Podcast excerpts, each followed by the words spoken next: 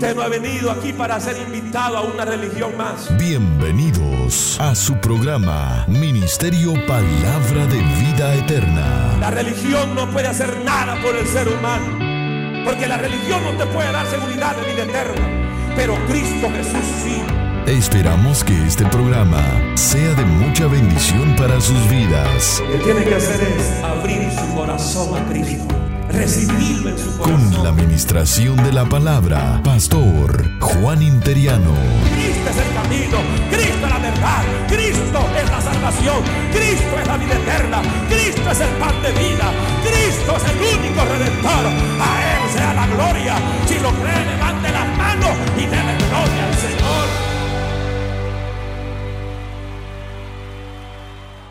Aleluya. Vamos a la palabra del Señor, primera de Juan, primera de Juan, capítulo, capítulo 2, capítulo 2. Hoy vamos a, cerrar como segunda parte lo que es el mensaje que dimos inicio en esta hermosa porción Primera de Juan capítulo 2, versículo 15 en adelante. Me contesta con un fuerte amén cuando lo tengan, hermano. Dice la palabra del Señor de la manera siguiente. No améis al mundo ni las cosas que están en el mundo. Si alguno ama al mundo, el amor del Padre no está en él. Porque todo lo que hay en el mundo, los deseos de la carne, los deseos de los ojos y la vanagloria de la vida, no proviene del Padre, sino del mundo. Y el mundo pasa y sus deseos, pero el que hace la voluntad de Dios, permanece para siempre. Todo junto, la última parte de este verso decimos, pero el que hace la voluntad de Dios, digamos todo, pero el que hace la voluntad de Dios permanece para siempre. Permanece, permanece. Amén.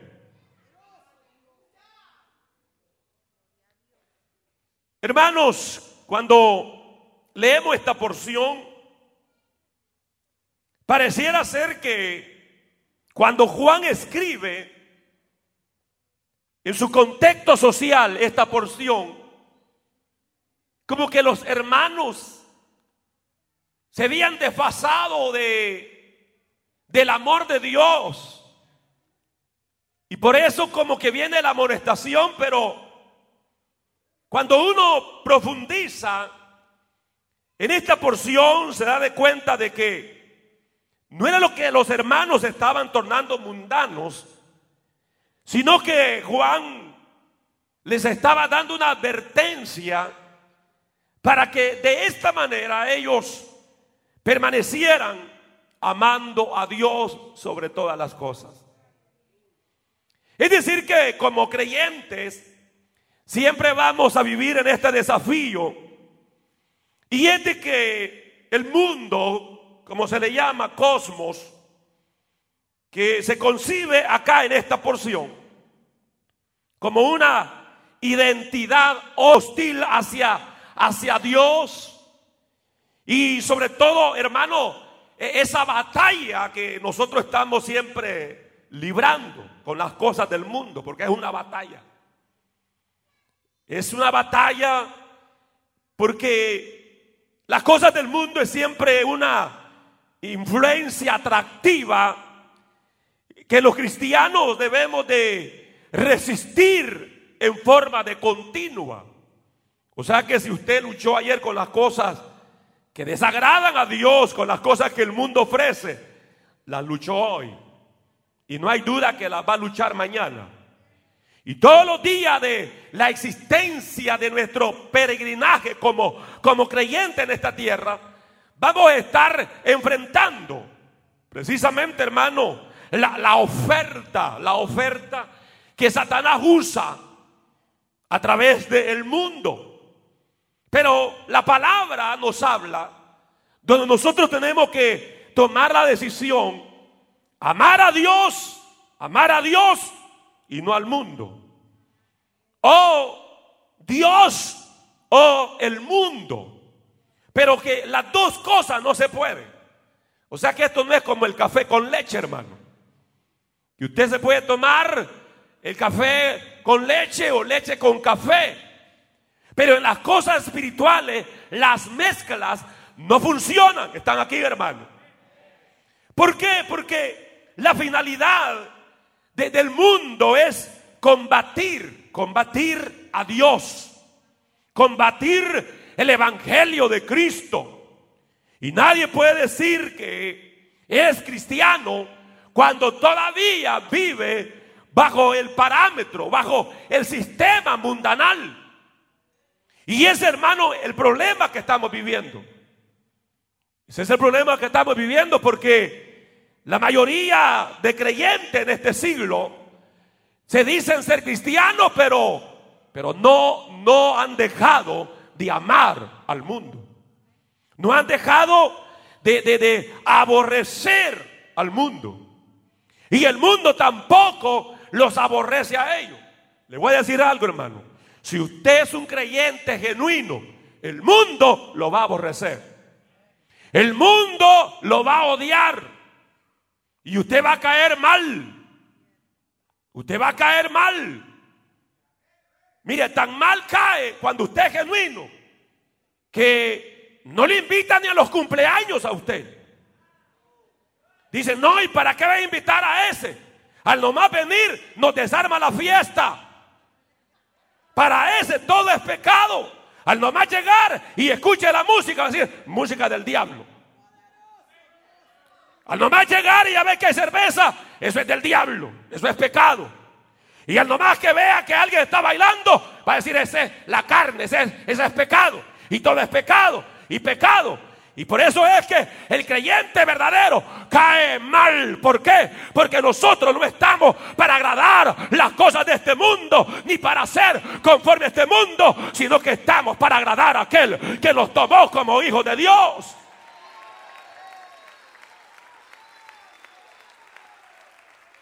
El Señor Jesucristo en San Juan capítulo 15, del versículo 18 en adelante dice, si el mundo os aborrece. Si el mundo os aborrece, saber que a mí me ha aborrecido antes que a vosotros. Es decir, que, que Cristo fue aborrecido. ¿Por qué? ¿Por qué fue aborrecido, hermano? Porque Él estuvo en contra de las corrientes mundanales.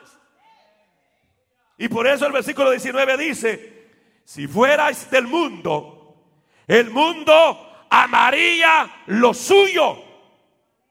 O sea que si el mundo, hermano, lo abraza a usted y usted es bien amigo del mundo, bien cherada del mundo, entonces lo que da a entender de que usted no está en contra del mundo.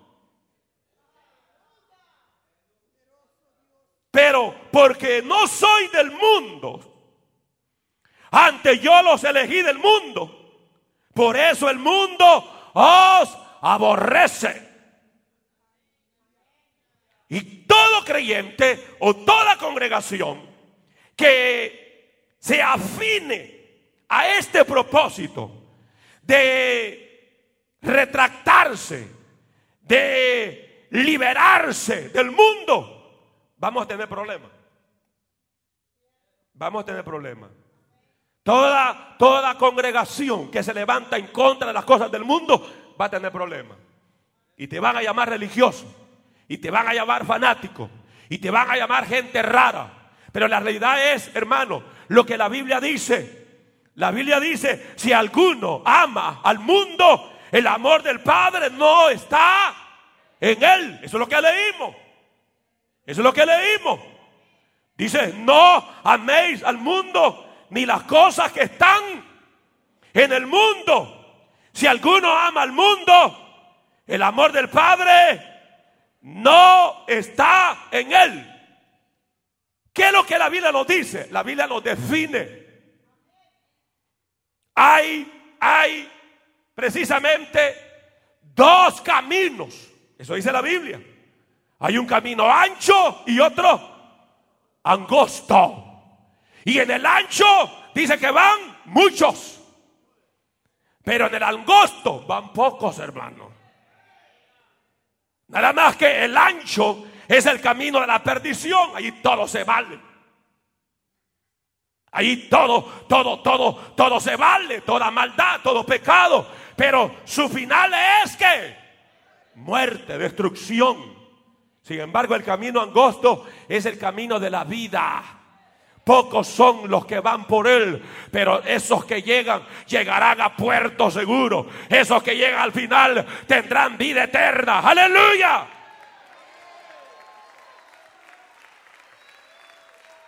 Entonces el desafío que Juan nos presenta es que tenemos solamente dos opciones. Amamos a Dios o amamos al mundo. Es decir, hermano, que en, lo espiritual no hay un término intermedio. No hay un término como, como su auto que tiene neutro. Neutro, neutro es de que ni para adelante ni para atrás. Amén, hermano, me estoy dando a entender. En lo espiritual no hay neutro.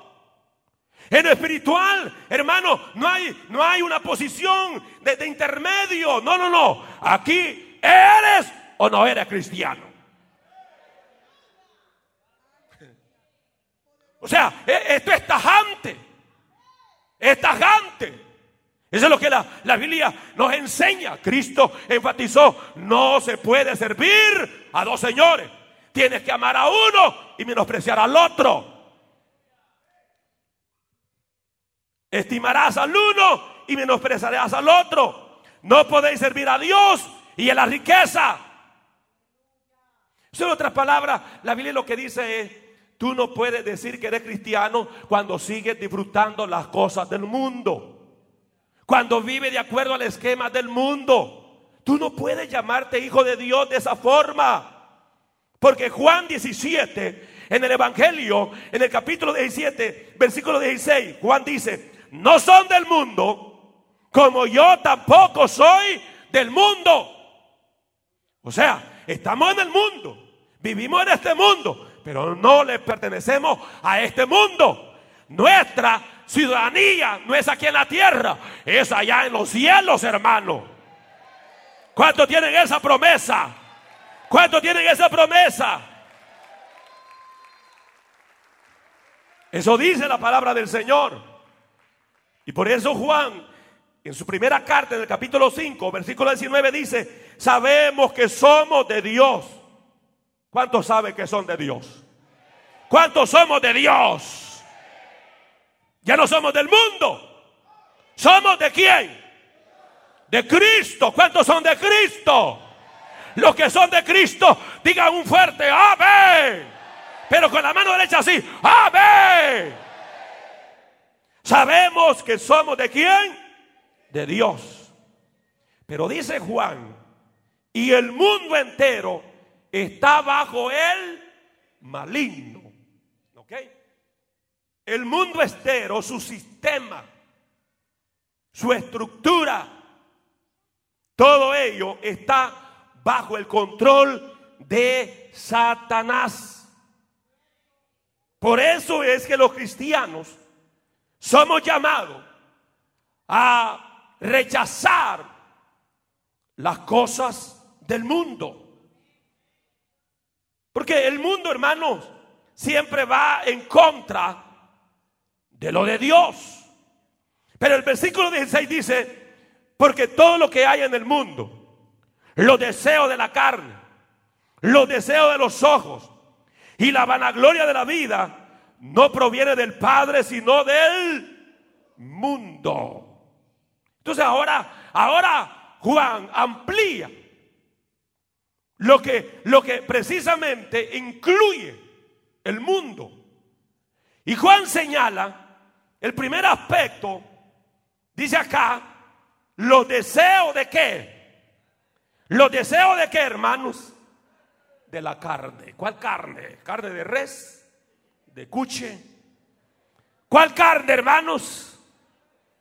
¿Cuál carne? Sobre la panza que sea. ¿De cuál carne está hablando? Está hablando de este cuerpo. Este cuerpo.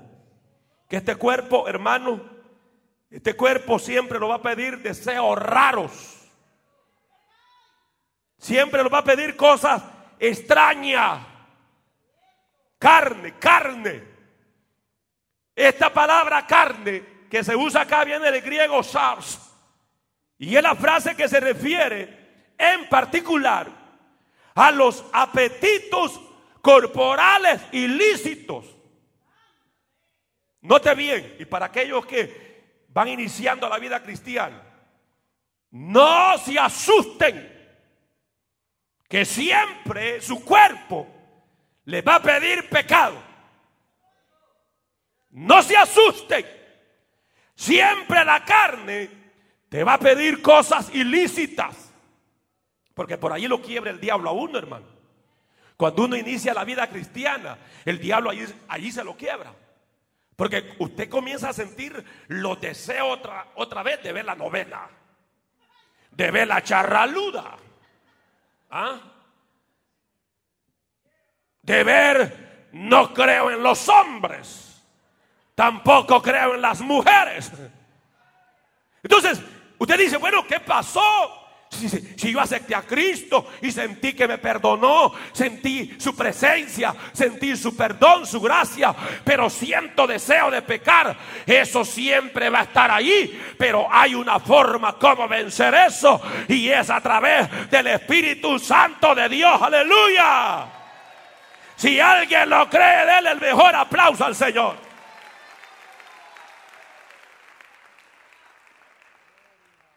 Entonces todo, todo el mundo, eh, todo este sistema que está orientado a la rebelión a Dios.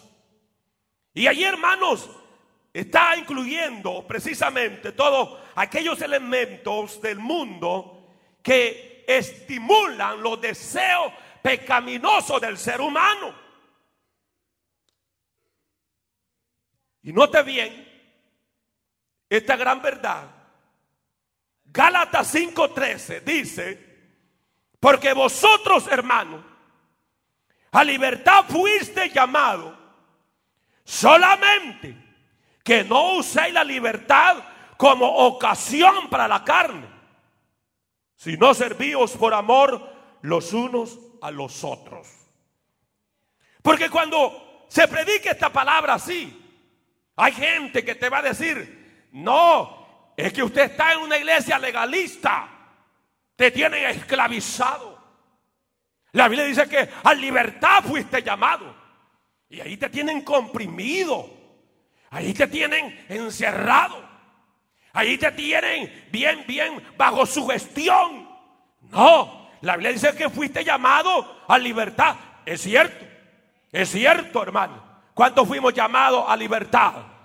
¿Cuántos, cuántos conocimos la verdad y esa verdad nos ha hecho libres?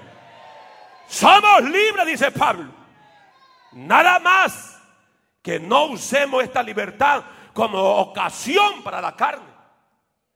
Porque hay, hay congregaciones donde hay un libertinaje rampante. ¿Por qué razón? Porque ellos proclaman que son libres. Pero esta libertad no es para pecar. Esta libertad no es para saciar nuestra carne. Esta libertad es para agradar a Cristo. Esta libertad es para hacerle fiel a Él. Esta libertad es para amar a Dios sobre todas las cosas.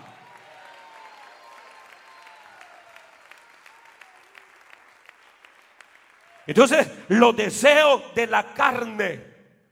Porque el mundo tiene su diseño, el diseño tal que exalta de manera directa o indirecta o cubierta o descubierta las pasiones humanas. Por ejemplo, les pregunto, la música, la música mundana, ¿qué promueve la música mundana? ¿Qué lo que promueve, hermanos? ¿Ah? La perversión sexual, la fornicación, la fornicación, ¿Ah? el adulterio, la lascivia.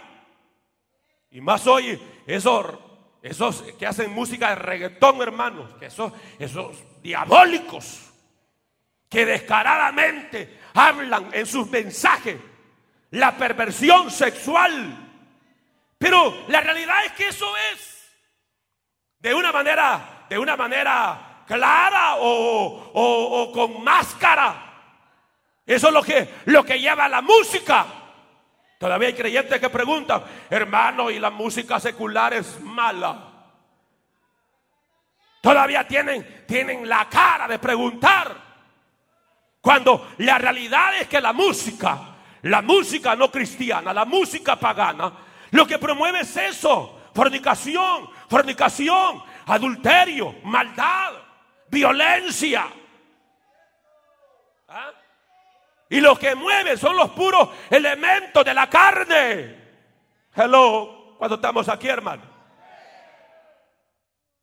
Así que usted se, que se cree y se la lleva de cristiano y todavía escucha música mundana, usted necesita arrepentirse, hermanito. Porque por eso es que muchos no progresan en su vida espiritual, no avanzan, no crecen, no, no pueden orar, no pueden orar.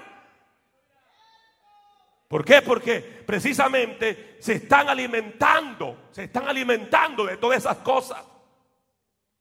Por eso el apóstol Pablo a los Gálatas, al capítulo 6, en esa altura, el capítulo 6, versículo 14 dice, pero lejos esté de mí gloriarme sino en la cruz de nuestro Señor Jesucristo, por quien el mundo me es crucificado a mí y yo al mundo. En otras palabras, Pablo decía, yo ya morí para el mundo y el mundo murió para mí. Esos son los verdaderos creyentes. Creyentes que dicen ya las cosas del mundo quedaron atrás y ahora tengo nueva vida. Ahora las cosas son diferentes. ¿Cómo grita la iglesia? ¿Cómo grita la iglesia esa verdad?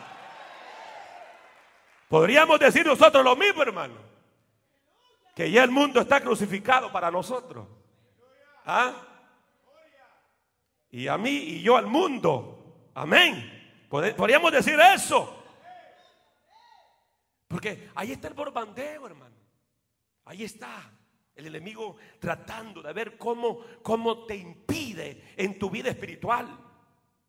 Y ahí está la televisión, hermano. ¿Ah? Promoviendo las modas. ¿Estamos aquí? Promoviendo precisamente la forma como tienes que, vestirte. El recorte de pelo. ¿Cuándo usted, hermano, mire, si vamos unos uno, uno 20 años atrás, ni mucho. ¿Cuándo, usted pensaba que iba a haber esos cortes tan raros, hermano? Todo pelado y arriba el gran copetón, como que son gallos bravos esos. O cherenquecas. ¿Cuándo usted pensó? ¿Ah? ¿Cuándo usted pensó? Pero, pero como ahí está a través de la moda, los vestuarios, la publicidad, la televisión, etcétera. Y el diablo está enviando siempre a nuestras conciencias, hermano. Amén. Un continuo borbandeo de valores puramente mundanos. Esa es la cosa. Hoy que lleguen a sus casas van a ser otra vez borbandeados ustedes. Y ahí está el diablo a través de las noticias, pero de repente viene, hermano, el comercial, la publicidad alusiva, y ahí está el diablo tirándote y lanzándote. ¿Ah? ¿Cuándo? ¿Cuándo usted iba a ver en las iglesias cristianas hombres mal vestidos?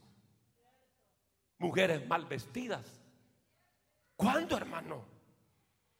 ¿Cuándo? Mire, si usted ve las películas cristianas, película cristiana de la década de los 70, los 80 y aún congregaciones americanas, las mujeres bien vestidas, hermano. Bien vestidas. Pero, pero pronto fue el enemigo minando, mirando y minando y minando. Donde hoy se ha perdido, se ha perdido la honestidad en el pueblo de Dios. Se ha perdido, hermano, la modestia. Y hay gente que dice, no, no, no, no, no, no me toquen a mí. ¿Cómo yo debo de vestirme? No, es que no es el pastor, no es la iglesia. Es Dios el que establece un orden. Como los creyentes debemos aún de vestir.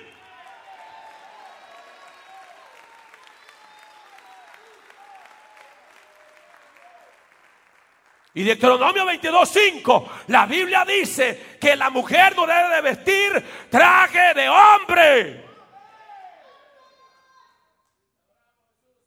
Ni el hombre debe de vestir traje de mujer. Imagínese, hermano, que yo venga el próximo domingo con una buena falda, una buena blusa, pecho postizo, de tacón alto. Me lucieran porque soy alto, ¿verdad? Y flaco. Dios le bendiga, hermano, todos. Ah. Dios lo que quiere es el corazón, hermano. Así que no, no, no, no, no, no se fije en esta cosa. ¿Ah? Porque ese es, es el mensaje de hoy en día. Pastores charlatanes que dicen, no, hermana, si lo que Dios quiere es el corazón, el carapacho, usted ándelo como quiera. Las iglesias mundanas sí predican hoy pero todavía, a pesar de la corrupción de la maldad, todavía hay un remanente que cree, que cree la palabra de Dios, que cree del Evangelio puro, santo.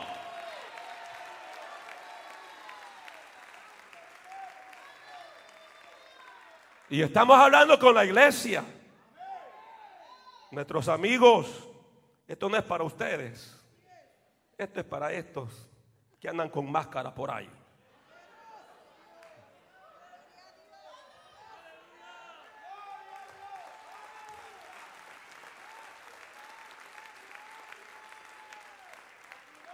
Primera Timoteo 2.9. ¿Qué dijo el apóstol Pablo? Asimismo que las mujeres se atavían de ropa decorosa.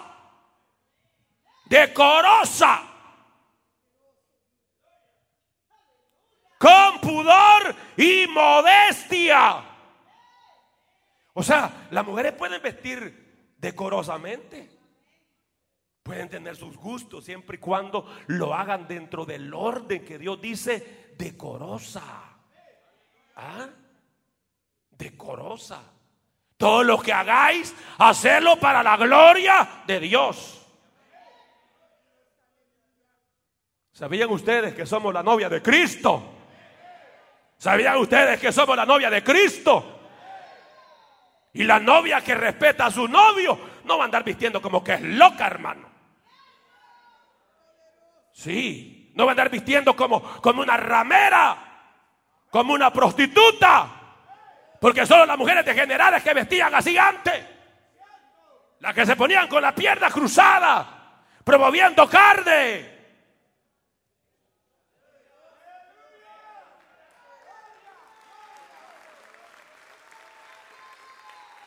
La mujer de Dios lo que tiene que hacer, hermano, cuando ya se está vistiendo, se va para el espejo y dice, Señor, tú eres mi novio.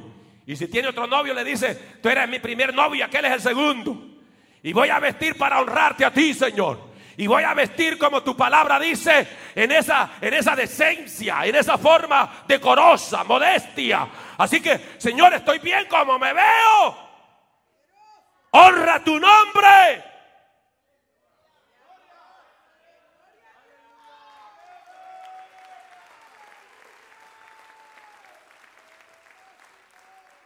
Porque la Biblia enseña que tanto, tanto los hombres, porque aquí no es solo la mujer, hermano, también los hombres.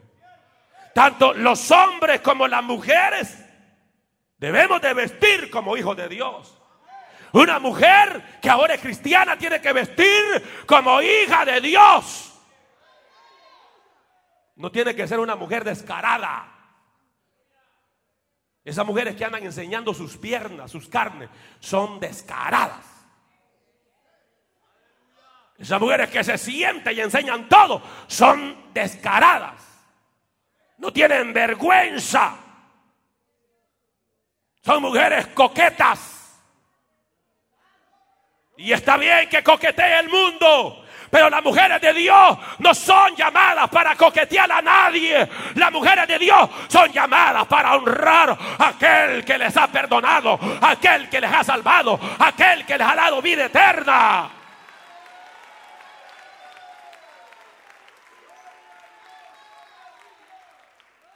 Pero, pero la mujer carnal, hermano, la mujer carnal, la mujer que está en la iglesia, pero es carnal, uh, se siente realizada cuando... ¡Qué cuero! ¿Ah? Ay, la mujer carnal, aún llamada cristiana, si no hay hermano que hacer, como que, como que es mantequilla derritiéndose en una cacerola caliente. Ay, dice, ¿ah? Todavía no he pasado de, uso, dice. ¿Ah? La mujer carnal se siente bien con esos halagos. Pero cuando una mujer anda en el espíritu y tantito se descuidó, dice, qué vergüenza, qué deshonra, porque yo tengo que vestir como mujer de Dios, no como las del mundo, no como las que están en las tinieblas, sino como mujeres santas, mujeres piadosas, mujeres que obedecen a Dios sobre todas las cosas.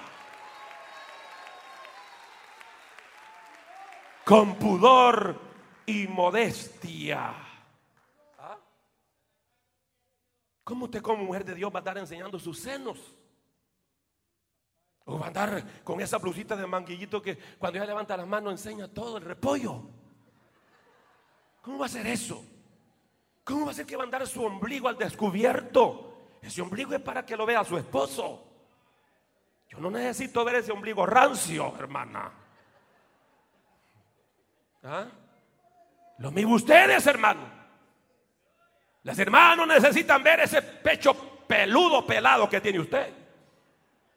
Que lo vean su esposa. Estamos aquí, iglesia. Estamos aquí, iglesia. Aleluya.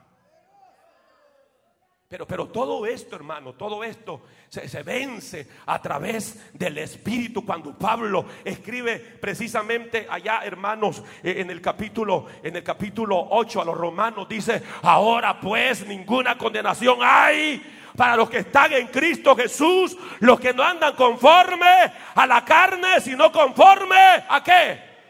Al Espíritu. Todo creyente que se descontinúa del Espíritu Santo cae en la vida carnal. Pero la Biblia dice bien claro, la Biblia habla precisamente que los que son de la carne piensan en qué, hermano? En las cosas de qué? De la carne. Pero lo que pasa en la carne es qué? Es muerte. Pero lo que pasa del Espíritu es vida, es gozo, es paz. Aleluya.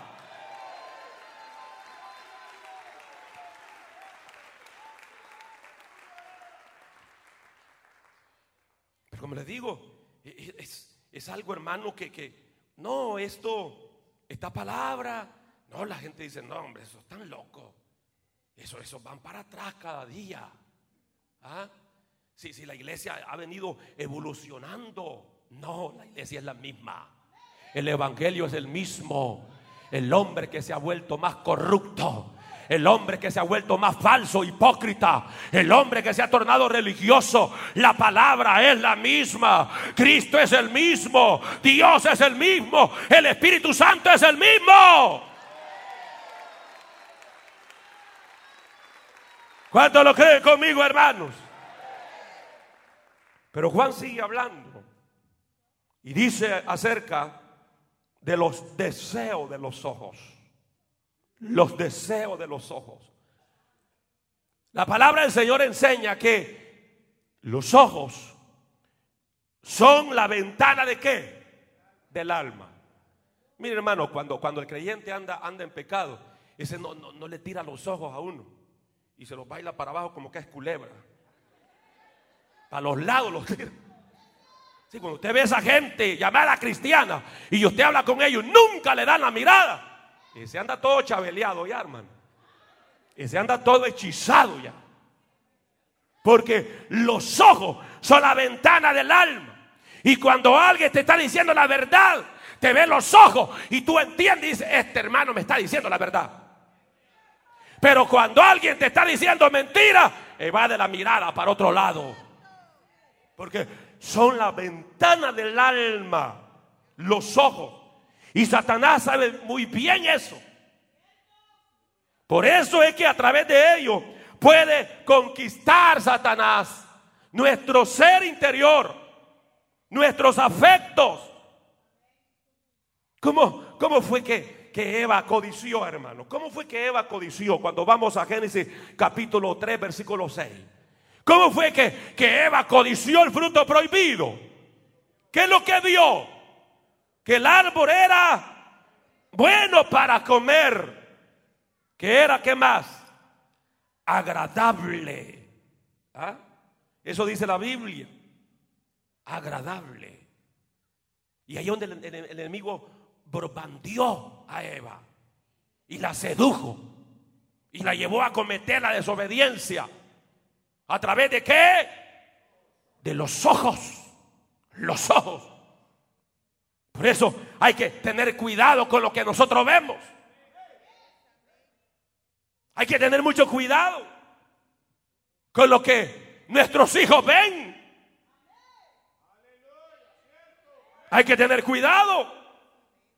¿Por qué? Porque hoy, hermanos, con la facilidad de, de, de la ciencia, de la red cibernética, cómo el enemigo está destruyendo matrimonios, familias completas, cómo el enemigo está destruyendo a los jóvenes, a los jóvenes. Cuando yo veo a los jóvenes fríos, apagados, cuando yo veo a las señoritas frías, apagadas, cuando yo veo a la adolescencia que no quiere nada de Dios y que vienen a la iglesia porque los traen a la fuerza. Yo lo que digo y lo que veo es, hay algo, hay algo que nos está minando en este tiempo a la juventud. Y no solo los jóvenes, a los viejos y viejas también, hermano. Y lo que Satanás está usando hoy, ¿qué es? ¿Qué? La pornografía. La pornografía. Eso, eso, hermano, se está hartando, devorando a muchos creyentes. ¿Ah? Por eso dice acá los deseos de los ojos. Porque ahí está la pornografía. La pornografía que se ve como, como inocente. Pero ¿qué es lo que hace la pornografía? Provoca y despierta deseo sexual en la persona. Eso es lo que hace la pornografía. Y por eso hoy tenemos, hermano, tenemos niños y niñas ya practicando el sexo de 11, 10 años, 12 años. ¿Por qué? Porque han sido minados por la pornografía. La pornografía, poco a poco, lo va llevando al pecado que va contra su propio cuerpo. ¿Y cómo entra? A través de los ojos. 1 Corintios 6, 18 dice, huid de la fornicación. Cualquier otro pecado que el hombre cometa está fuera del cuerpo, más el que fornica contra su propio cuerpo peca.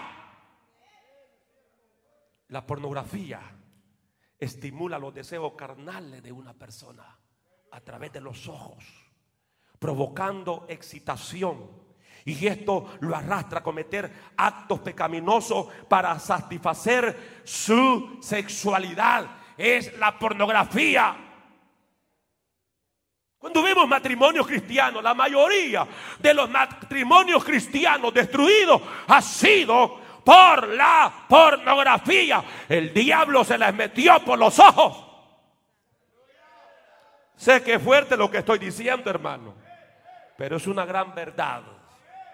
Porque en este tiempo abundan los adictos los adictos y se siente, se siente hermano, cuando se habla de esto, se siente el silencio, se siente que la gente dice, me está hablando aquí el Señor, se siente porque el enemigo ha venido hermano a través de esa materia para hacerte daño. La pornografía estimula los deseos carnales de una persona, provocando esa excitación y esto lo arrastra a cometer actos pecaminosos. Mateo 5:28 dice, pero yo os digo que cualquiera que mire una mujer para codiciarla, ya adulteró con ella en su corazón. O sea, el Señor se va de raíz, hermano. Uno está para ver una mujer, los hombres debemos tener cuidado. Estamos aquí, hermanos. Hasta para ver a nuestras hermanas en Cristo, debemos de tener cuidado. Porque si no, si usted le da rienda suelta y ve, ve a su hermana y comienza a ver las curvas de su cuerpo y comienza ya como, como un deseo, Cristo dice, ya adulteraste con ella. Esto es serio. Y por eso las hermanas no deben de insinuar. Porque cuando usted viste provocativamente, lo que usted hace es insinuar para que otros hombres, aparten de su esposo, si es que está casada, la deseen. Eso es lo que hace. Dios condena todo eso. Porque por todo esto, hermano, el enemigo se aprovecha para atrapar el alma del incauto. ¿Ah? Pero la Biblia dice que nosotros tenemos que guardarnos para Dios. Tenemos que vivir en santidad. Si usted es un adicto a la pornografía, usted necesita liberación. Usted necesita renunciar a eso. Eso mata, eso destruye.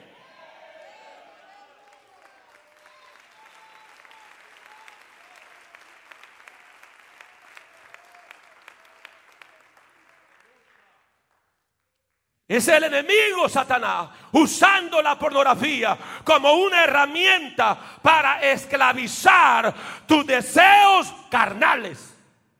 Porque los deseos están ahí. Y eso mientras estemos en esta tierra y nuestro cuerpo no sea glorificado, siempre vamos a tener deseo hacia los malos. Amén, hermanos. Por eso cuando Pedro dice, en 1 de Pedro 1.18 dice, sé santo como yo, dice el Señor, soy santo. Pero lo que está hablando precisamente es que nosotros creyentes, en este llamamiento de ser santo, lo que establece la palabra de Dios es que debemos de negarnos cada día a los apetitos ilícitos de nuestra carne. Siempre la carne te va a pedir lo malo, lo malo. ¿Ah? Si a la misma hora del culto te invitaron a un asado de carne, que comer no es malo, pero todo en el orden. ¿Qué la carne te va a decir? ¿Ah? ¿Qué la carne te va a decir? Tú le dices a la carne, carne, ¿qué quiere? ¿Culto o carne asada? Ah, ¿Qué le va a decir la carne? Carne asada le va a decir. Culto, que estás loco. Ya, deja eso. ¿Ah? Dame, dame comida a mí. Y la carne pide y pide más y más y más y más. Por eso, hermano, ya una mujer que entra y dos maridos y tres maridos y cuatro maridos, ya soltó la chucha, hermano. Ya soltó la perra. ¿Ah? ¿Y cuándo pues? ¿Cuándo? ¿Cuándo la carne se va a saciar? Lo mismo el hombre. Y dos mujeres, y tres mujeres, y cuatro mujeres, y cinco mujeres. Es que nunca la vas a saciar. Un hombre ya llevaba 150 mujeres. Y estaba diciendo que le faltaban como mil todavía es que la carne nunca se va a saciar. Esta carne siempre va a pedir maldad, pecado, maldad, pecado, placer, inmundicia, lodo. Mire pues cómo está ya hinchada su carne ya. No le gusta lo que le estoy diciendo. ¿Ah?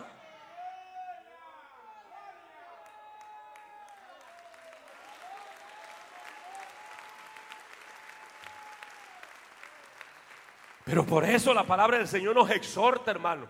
Digo pues, dijo Pablo a los Gálatas en el capítulo 5, versículo 16. Digo pues, andad en el Espíritu. ¿Cómo debe de andar la iglesia? ¿Cómo debemos andar los creyentes? Ahí está el detalle. Ahí está el problema. El problema es que nosotros no hemos aprendido a andar en el Espíritu. Y andamos y caminamos la pura chuleta posta roja, hermano. La carne. Y carne, y carne, y carne, y carne. Tantito nos dicen una cosa, ya estamos bravos. Ya estamos, ya, ya vas a ver. Esta es creyente, pero esta no. ¿Ah? La carne, la carne. Pero la exhortación es que andemos en qué? En el Espíritu, en el Espíritu Santo. Porque la única forma como usted se va a enseñorear de, todo lo que el mundo ofrece, de todo lo que el diablo te ofrece, de todos los apetitos ilícitos de la carne, va a ser cuando andemos en el Espíritu. ¿Y cómo es andar en el Espíritu? Pues no, que en todas partes tú andes en comunión con el Espíritu Santo. ¿Ah? Que estás en el trabajo y estás trabajando, pero estás en comunión y estás orando y estás alabando al Señor. Cuando yo me convertí a Cristo, una ancianita esa misma noche me agarró, hijo, te voy a dar un consejo, me dijo. ¿Sabes qué? Para que el diablo no gane esta batalla contra tu vida, me dijo, usted de todo el tiempo, aleluya, gloria a Dios, santo, bendito tu nombre. Yo no entendí en ese momento. Pero ahora lo entiendo mejor. Lo que esa anciana me estaba diciendo, camina en el Espíritu, anda en el Espíritu, gloria al Señor, porque de esa manera no vas a satisfacer los deseos de la carne. Estamos aquí, hermano, y no satisfagáis los deseos de la carne. O sea, o sea, Pablo dice, te van a venir los deseos ilícitos pero cuando tú andas en el Espíritu, no vas a satisfacer esos deseos. Porque el deseo de la carne es contra el Espíritu.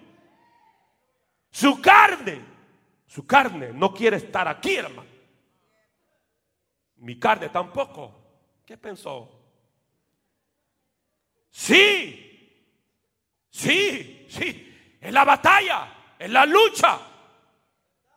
Porque el deseo de la carne es contra el espíritu. Lo que la carne quiere es su placer, su, pecado, lo, que la sustenta. ¿Ah? Y del espíritu es contra la carne. O sea, la carne dice, dame pecado, dame placer, eh, dame maldad, dame vicio, dame sexo ilícito. Pero el espíritu dice, dame presencia de Dios. El Espíritu, el Espíritu dice, dame, dame la oportunidad de alabar a Dios. El Espíritu dice, no, no, no, no, no, no, no, no, no, no, mundo, vamos, vamos a la iglesia, vamos a adorar a Dios, vamos a alabar su nombre, vamos a levantar manos santas y dar gloria a aquel que nos redimió, aquel que nos hizo libres. Alguien vino para adorar a Dios. A su nombre. A su nombre.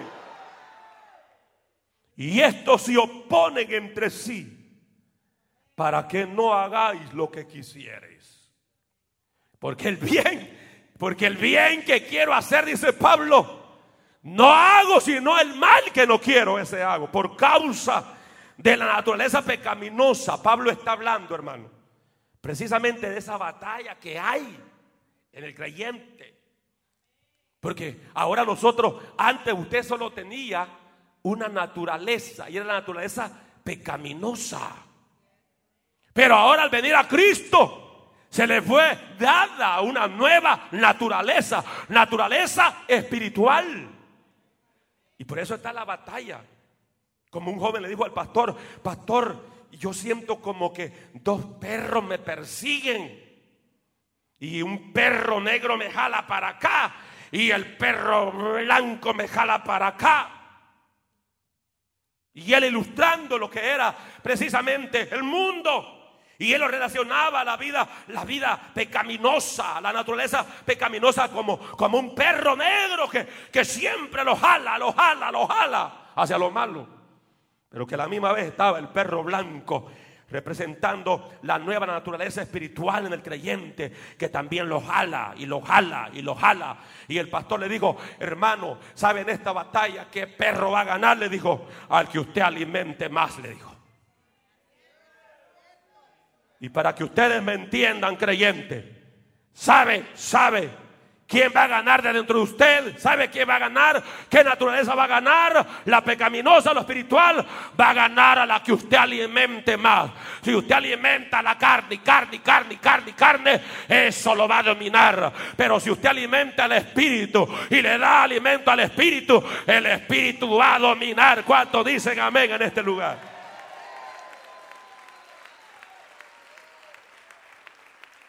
Pero si soy guiado por el espíritu, no estáis bajo la ley. Y manifiestas son las obras de la carne, que son qué? Adulterio, fornicación, inmundicia, lascivia, idolatría, hechicería, enamistades, pleitos, celos, iras, contiendas, disensiones, herejía, envidia, homicidio, borrachera, orgía y cosas semejantes a estas acerca de las cuales os amonesto, como ya os he dicho antes, que los que practican tales cosas no heredarán el reino de Dios.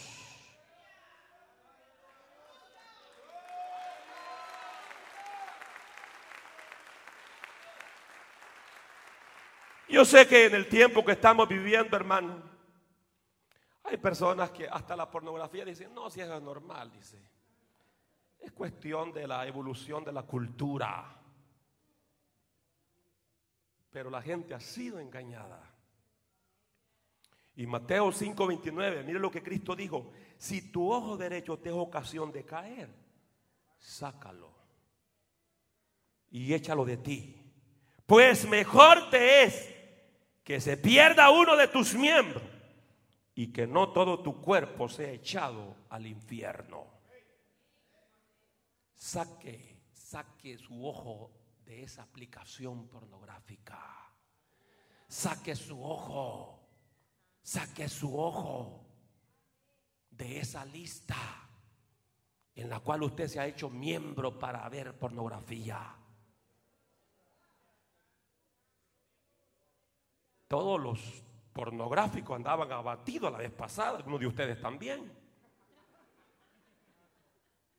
Porque habían robado la clave y ahora estos mafiosos podían revelar quiénes eran los miembros de las revistas pornográficas. ¿Cuántos miembros camino a la vida eterna están ahí, hermanos? Ahí se ven ustedes como que son mosquitas muertas, pero.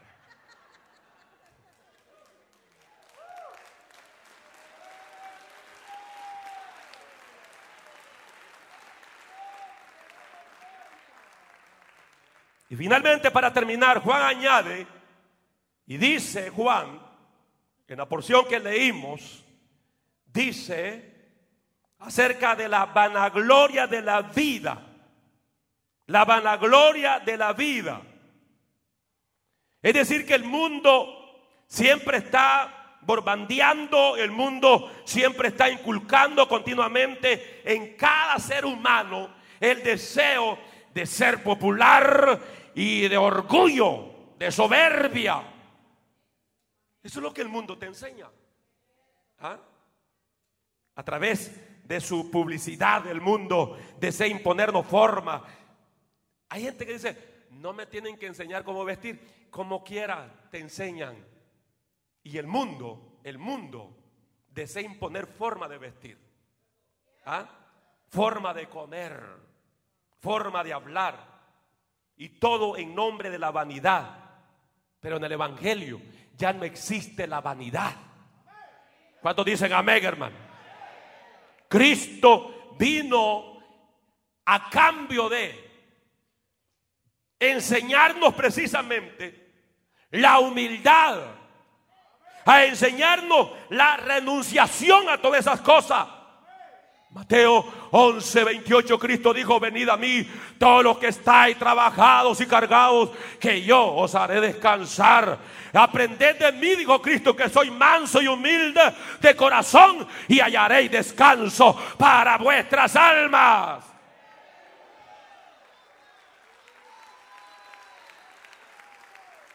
Ya en la vida cristiana no debemos de dar oportunidad a la vanagloria a la soberbia, al orgullo.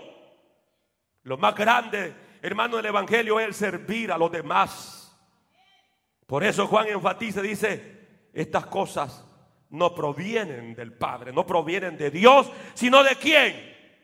Del mundo.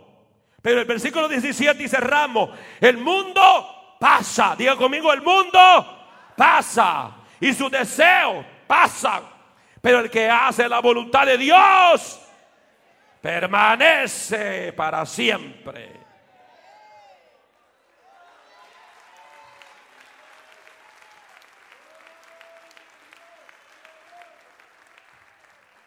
Viene el fin del mundo, hermano. ¿Cuánto lo cree? Viene el fin del mundo. Y cuando uno ve el mundo con toda su apariencia de grandeza, uno, uno pudiera llegar a, cometer ese error que el mundo nunca va a dejar de ser. Es como cuando le decían al Señor, Señor, mira qué edificios estos. ¿Qué dijo el Señor? De cierto os digo que no quedará piedra sobre piedra que no sea derribada, destruido. Señor estaba señalando ese aspecto de grandeza del mundo. ¿Ah? ¿Quién, ¿Quién, pensaba que las torres gemelas iban a ser destruidas antes de la gran tribulación? ¿Quién pensaba eso? La grandeza de este mundo. Porque el mundo pasa. Las riquezas de este mundo pasan. Los logros de este mundo pasan. Los triunfos de este mundo pasan, terminarán y serán destruidos por los juicios de Dios.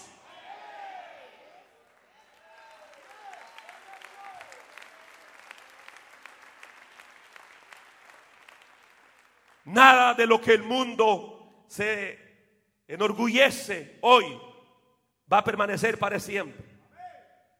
Todo lo que nuestros ojos puedan ver en este mundo va a terminar. Llegará el día que va a terminar, dije. Cuando los edificios grandes, cuando las grandes ciudades serán destruidas. Cuando las riquezas pierdan su valor. Cuando los lujos y la vanidad terminen. Solamente vamos a permanecer aquellos que abrazamos a Cristo aquellos hermanos que hicimos la voluntad de Dios. ¿Cuántos queremos seguir haciendo la voluntad de Dios? ¿Cuántos queremos seguir obedeciendo a Dios? Cueste lo que cueste.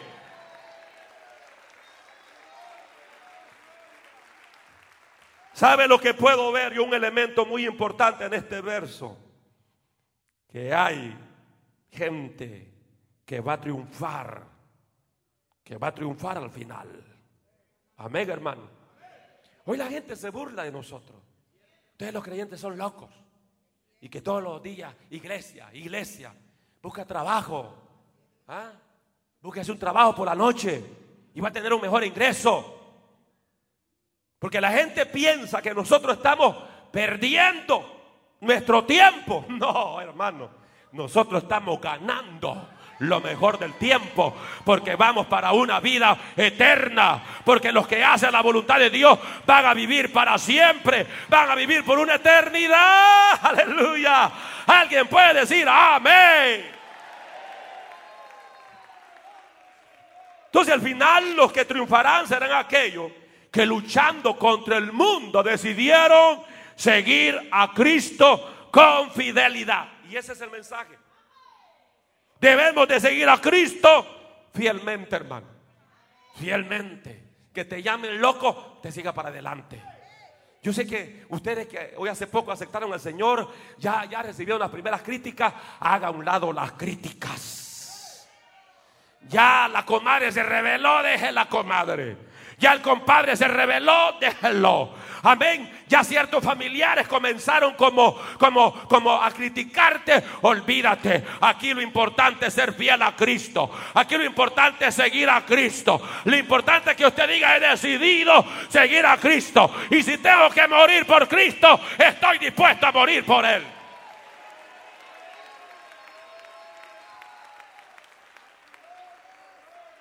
¿Cuántos queremos ser de esos vencedores, hermano? ¿Cuántos queremos vencer al mundo? ¿Cuántos queremos seguir hasta el final? Llegará ese momento donde se van a declarar todas las cosas. En cambio, los que rehusaron creer en Cristo como su Salvador personal y se hundieron en los placeres temporales porque ahí está el detalle. La gente, hermano, la gente lo que quiere solo es el placer del, pecado temporal de este mundo. ¿ah? Pero dice la Biblia que ellos van a ser destruidos. El mundo y los que aborrecieron a Cristo van a ser destruidos. Por eso Marco 8, 36 dice, ¿por qué? ¿Qué aprovechará el hombre si ganare todo el mundo y perdiera su alma? ¿De qué sirve esos segundos de placer? ¿De qué sirven esos minutos de placer en el pecado si al final tu alma va por una eternidad al infierno? Finalizo con Apocalipsis capítulo 20, porque aquí habla del fin del mundo. Y precisamente Apocalipsis capítulo 20 te enseña cómo este sistema, cómo el mundo va a finalizar. Apocalipsis capítulo 20. ¿Están aquí hermanos? Mira lo que la palabra del Señor dice. Del versículo, del versículo 11 en adelante y vi un gran trono blanco y al que estaba sentado en él, es decir, Cristo Jesús, de delante del cual huyeron la tierra y el cielo. Así termina el mundo. Y ningún lugar se encontró para ellos. Note bien, la tierra. Pastor, la tierra, pero y, ya no están haciendo o están estudiando la manera de hacer colonias allá en la luna. Hermano, la Biblia dice, aunque te remontara a las partes más altas, de allá te voy a agarrar, dice el Señor. Aquí no hay tales, hermano. Un día el pecador se va a ver cara a cara con su Dios. Y ningún lugar se encontró para ello. Versículo 12. Y vi a los muertos, grandes y pequeños. Ya estos muertos como resucitados porque la resurrección va a llegar para todos. Para los creyentes y no creyentes. Para los creyentes en el rapto de la iglesia van a resucitar para estar en gloria con Cristo, hermano.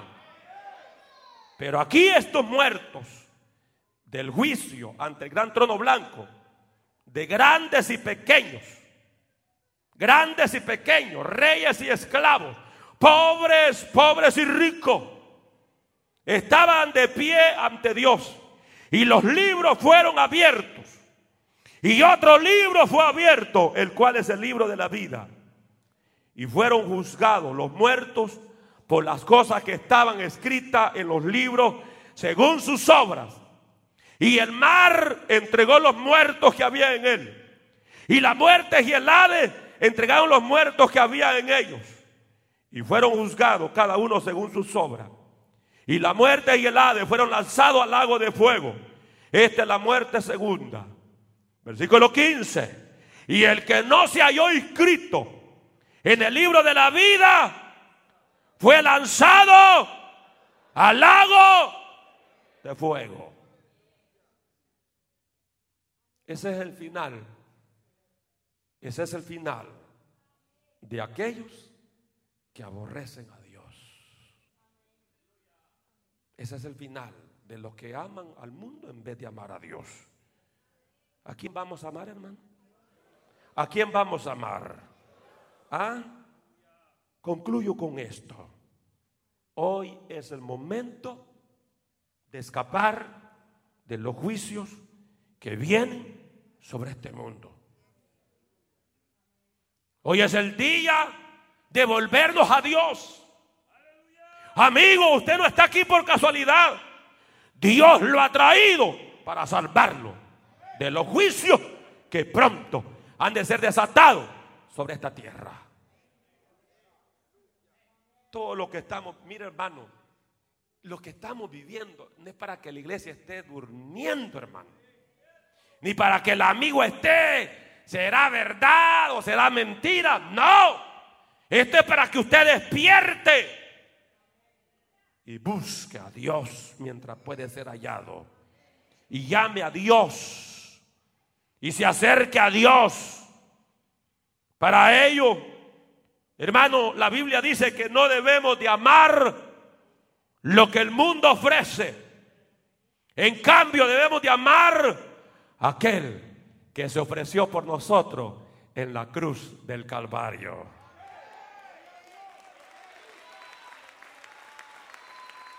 Hoy dice Juan a través de la palabra, decidámonos pues amar a Dios, huyamos del mundo, huyamos de sus deseos y vamos a encontrar la paz de Cristo Jesús.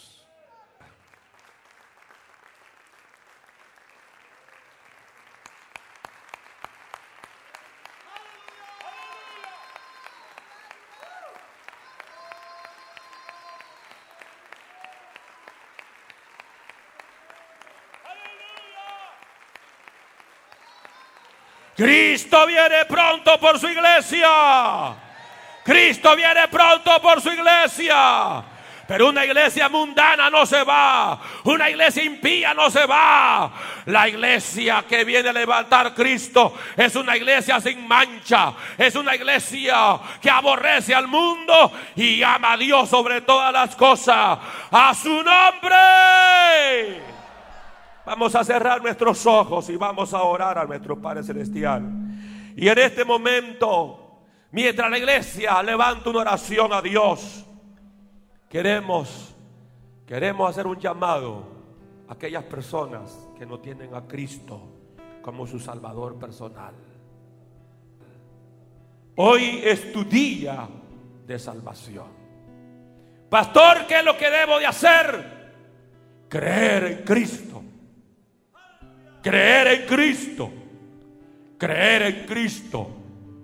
Creer en el Hijo de Dios. Así que ahí donde se encuentra, amigo o hermano que se ha apartado del Señor, haga esta oración de fe conmigo en esta hora. Ahí donde se encuentra, diga conmigo en este momento. Todos aquellos que hoy, hoy van a reconciliar con el Señor. Todos aquellos que hoy hoy van a entregar su corazón a Cristo y van a aceptar el amor de Dios. Haga esta oración de fe conmigo. Diga conmigo, Padre nuestro que estás en los cielos. Santo y sublime eres tú, Señor. En esta hora te doy gracias porque he entendido tu palabra.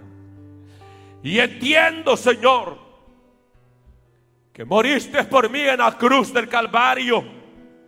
Y ahora vengo arrepentido, confesando a ti todos mis pecados, los más grandes como los más pequeños.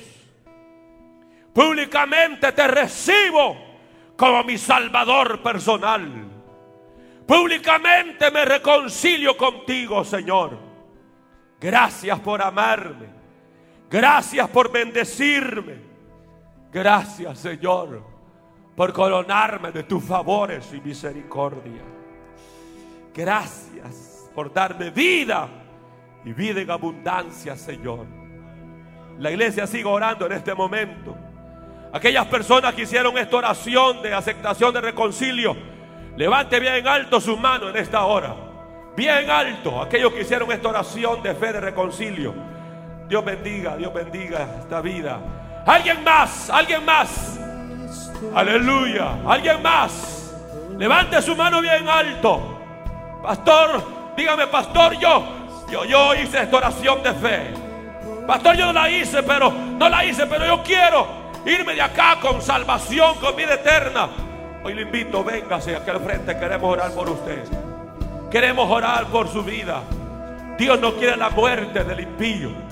Dios no quiere la muerte del pecador. Por eso Dios te ha traído hoy para salvarte. Dios te ha traído hoy para redimirte. Alguien más en esta hora. El mundo va a pasar.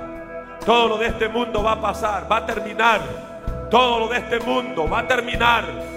Por eso hoy echa mano a la vida eterna. Dios bendiga esa vida más. Sigan pasando en esta hora las almas. Las almas que dicen, yo quiero vida eterna. Yo quiero salvación. Yo quiero en esta hora recibir, recibir esa gracia infinita. Véngase.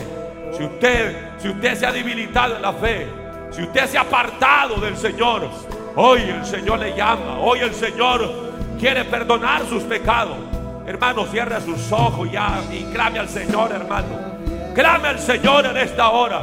Dios te bendiga, hija. Dios te bendiga, hijo. Hoy, hermano, hoy, hoy, hoy es tu día. Hoy, amigo, es tu día. Hoy Dios te está llamando. Hoy Dios, hoy Dios quiere restaurarte. Hoy Dios quiere salvarte. Hoy Dios quiere librar tu alma de la condenación. El mundo, el mundo tiene su final. El mundo tiene su fin. Todo esto es pasajero. Lo importante es hacer la voluntad de Dios.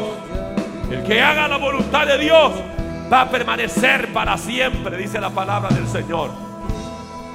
Aleluya. Oh, alguien más en esta hora. Alguien más en esta hora. Alguien más en esta hora. Aleluya. ¿Quién más en esta hora quiere reconciliar su vida con el Señor? ¿Quién más en esta hora quiere recibir el perdón de sus pecados? Yo sé que aquí hay vidas que necesitan del Señor. Aquí hay vidas que necesitan el favor de Dios. Vamos a orar por estas almas, pero el llamado está en pie. El llamado está en pie en esta hora. Aleluya.